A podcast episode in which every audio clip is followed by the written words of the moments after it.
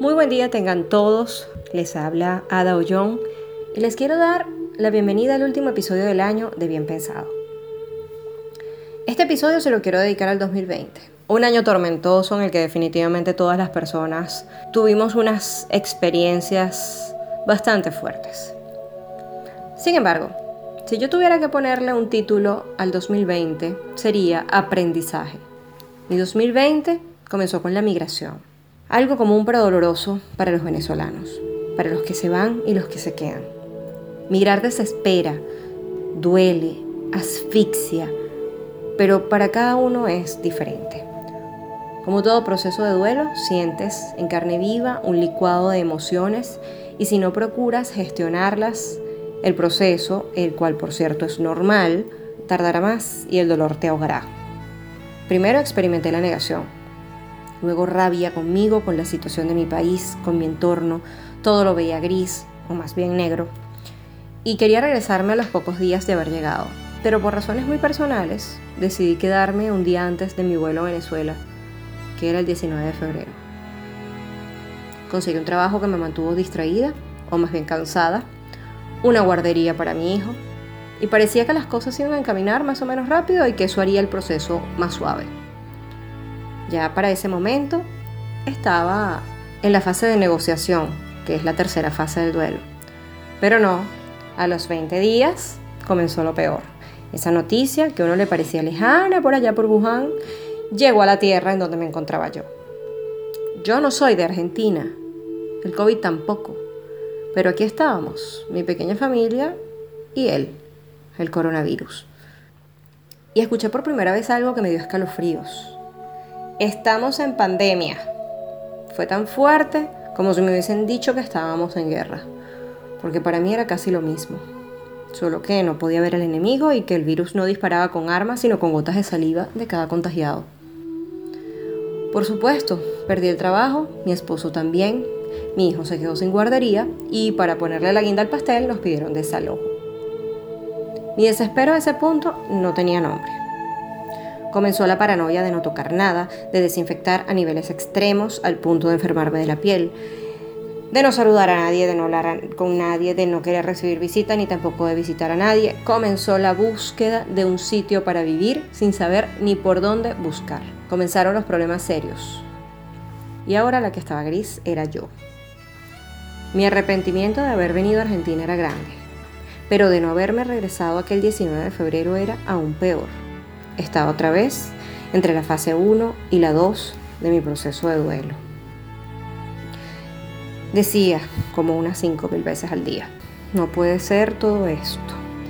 Y me llenaba de rabia, dolor, tristeza por todas las decisiones que había tomado. Sin embargo, no había tiempo para gastar en arrepentimientos, tenía que actuar. Y lo único que me impulsaba era mi hijo. Él fue un milagro desde que lo concebí y esta vez me volví a demostrar lo milagrosa que era su vida en la mía. A él le debo tanto, así como les debo, por supuesto, también a mis amigos, la familia Matos, que nos tendieron una mano en todo sentido desde que llegué, pero especialmente esos días. Diana, yo no sé si vayas a escuchar esto, pero de todo corazón te quiero dar las gracias por dejar una huella en mi vida que, durará para siempre. Gracias por presentarme a tantas personas de buen corazón pero especialmente gracias por acercarnos un poco más a Dios. Yo siempre he creído en Dios, soy católica y estudié en un colegio religioso, pero nunca había orado como lo hago desde marzo de este año. Nunca había entendido realmente lo que era la fe. Yo sabía rezar, sabía las partes de una misa, de los santos sabía sus nombres, pero no conocía sus vidas. De la Biblia sabía buscar capítulo y versículo, pero jamás en mi vida yo había intentado interpretarla. Y aquí, justo en ese punto del año, a principios del mes de abril, entendí lo que significa tener fe. Fe no es creer que Dios existe ya. Fe es confiar. Y aquí, en Argentina, justo en este punto del año, a principios del mes de abril, para ser más específica, entendí lo que significa tener fe. Fe no es creer que Dios existe ya. Fe es confiar en que Dios tomará tu vida y tus problemas si tú se los entregas y que Él te irá mostrando el camino para ir poco a poco resolviéndolos. Así pues, conseguimos un lugar donde mudarnos Y en ese momento fue una gran bendición. Ese día cuando estaba recogiendo la ropa recuerdo que estaba cantando y mi esposo se me acercó sonriendo y me dijo sorprendido, ¿estás cantando? Y sí, mi vida se había convertido en un zumbido y ahora de nuevo había melodía. Durante esos meses mi esposo logró trabajar en dos actividades de las que el gobierno argentino consideraba esenciales y pues así comenzamos por lo menos a dormir un poco más tranquilos. No dejábamos de orar ni de dar las gracias por todas las bendiciones que percibimos en ese momento y así fue que entré en la fase de la negociación. Fíjate algo, si oras solo cuando necesitas algo, no te das cuenta de lo mucho que tienes, porque solamente vas a orar en el momento que vas a pedir. Pero si tú oras todos los días, como no todos los días de pronto tienes algo grande que pedir, entonces en ese momento, en esos minutos diarios que decides hablar con Dios, comienzas a agradecer. Y pues tanto que lo conviertes en un hábito. Y allí fue cuando hice las paces conmigo.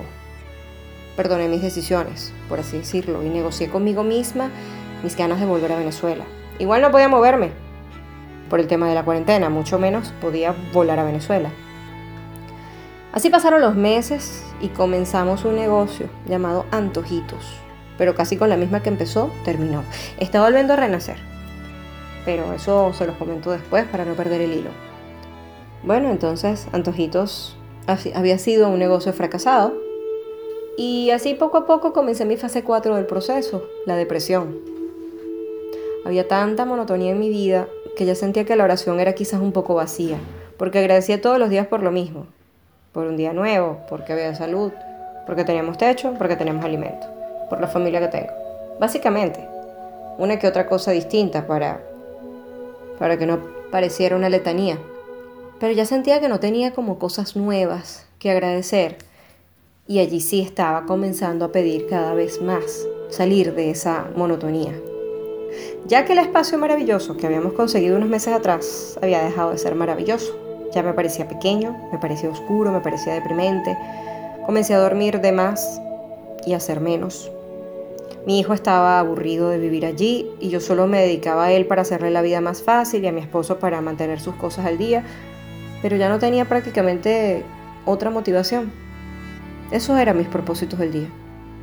Mis documentos seguían estancados. La economía, los empleos, el país, el mundo entero seguía estancado. Yo seguía estancado. Pero no dejamos de orar, ni de confiar. Nos decíamos, no estamos en nuestro mejor momento, pero ya pasó lo peor. Y ya llegará también el momento en que nos cambie la suerte, porque no toda la vida estaremos como estamos ahorita. Y así fue como Dios nos dio otra sorpresa, un mejor trabajo para mi esposo. El único problemita que había era lo lejos que le quedaba. Ya casi no compartíamos entre semana por lo temprano que se iba y lo tarde que llegaba. Y los fines de semana, él dormía por cansancio y yo por la depresión. Pero ese problemita en verdad fue una gran oportunidad que Dios volvió a colocar delante de nosotros. Allí en el trabajo mi esposo conoció a alguien que lo puso en contacto con otro alguien y así sucesivamente. Y saben, nos volvimos a mudar. Y desde que nos mudamos comencé mi fase 5 del duelo migratorio, la aceptación. Hoy acepto mi realidad. Aquí estoy y aquí estaré por un tiempo porque ya que salí de Venezuela tengo que hacer que toda esta experiencia y el sacrificio por lo menos valgan la pena. Algún día ya no usaremos más el tapaboca. Algún día tendré mis documentos, algún día tendré un empleo, algún día comenzará Christopher su colegio, algún día volveré a mi país, pero cuando vuelva no seré la misma, porque este 2020 me puso de cara contra el suelo y yo dejé de patalear como una niña y aprendí a pelear como un atleta y a usar la propia fuerza de cada adversidad para impulsarme y salir adelante. Que cada vez son menos los miedos que siento y cuando los siento me enfrento a ellos de forma muy consciente, ya no los evado. Hoy día soy consciente de que eso era lo que hacía. Así que si hay palabras que resuman mi 2020, estas serían agradecimiento, fe, aprendizaje y por último esperanza, porque todo esto también pasará. Y hablando de agradecimiento, necesito mencionar a varios por acá. Primero a Dios por estar allí siempre para nosotros. A mi hijo, por ser mi cable a tierra, mi motivación, mi impulso, mi amor, mi todo, mi vida. A mi Eric, a mi bello esposo, por ser el gran hombre que es, por ser mi mejor amigo, por ser mi amor, mi amante, mi defensor, por ser el proveedor de nuestra familia, porque no dejó de luchar por nosotros en ningún momento, porque hicimos un tremendo equipo, por ser mi complemento, por... ¡Ay, lo amo! Perdón, me salí de control. Sigo. Quiero agradecer también a mi familia en Venezuela, en especial a mis dos mamás y a Guido, a quienes amo y extraño con todo mi corazón. Gracias por estar conmigo siempre, aún a la distancia. Gracias por aguantar conmigo mis tormentas a través de cada videollamada. Les digo, ustedes son mi esperanza. Esto algún día pasará y estaremos juntos de nuevo. Aguanten que si yo soy de hierro es porque sale ustedes. A mi hermana Yaira porque esta distancia nos ha unido más que nunca y por darme el sobrino más bello que he podido imaginar. A Lev Juliet Braganti y Clemens Werner. No lo voy a decir explícitamente, pero ustedes saben por qué estoy tan agradecida con ustedes. Muchas, muchas gracias. Bueno, Clemens no entiende ni papa de lo que estoy diciendo, porque él es alemán. Pero aún así, Dankeschön, Clemens. A la tía Marfe y su combo y a la señora Seferina, porque han sido unas figuras muy importantes en el desarrollo social y familiar de mi hijo y un apoyo incondicional para mí y para mi Erika.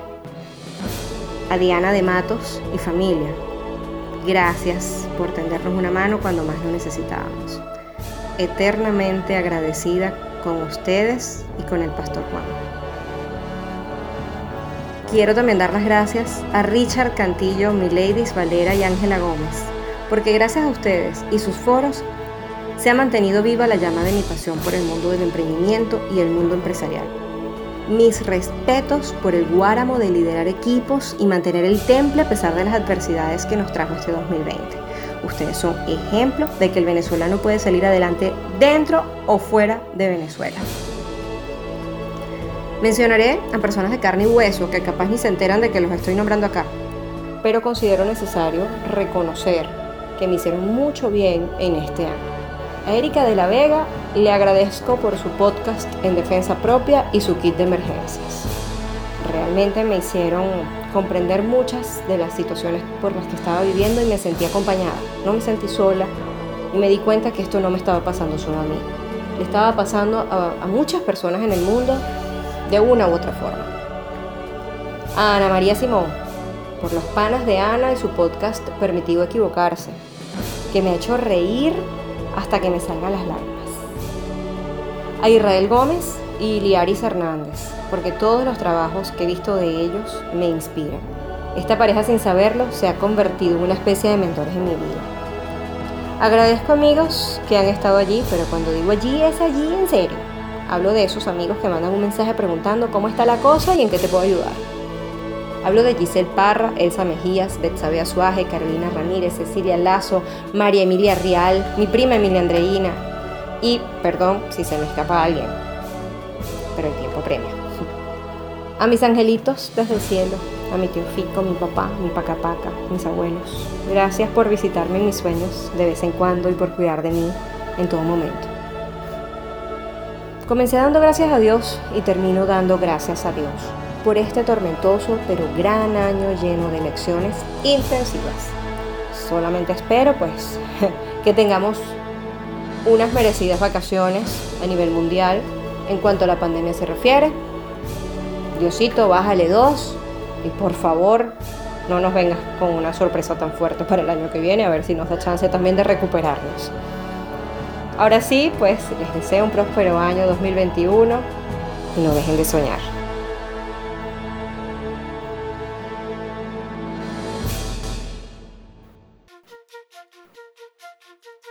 Bueno amigos, esto ha sido todo por hoy. Si te gustó este episodio, no dejes de darle like, comentar y compartir. Y aprovecha y sígueme por Instagram, Facebook y Twitter a través de la cuenta arroba la profeada. Allí encontrarás más información y enlaces de temas que quizá te puedan interesar. Por ahora solo me queda decirles que disfruto mucho poder grabar y subir mi contenido y poder estar junto a ustedes a pesar de la cuarentena. Hasta el próximo episodio, los quiero. Chao, chao.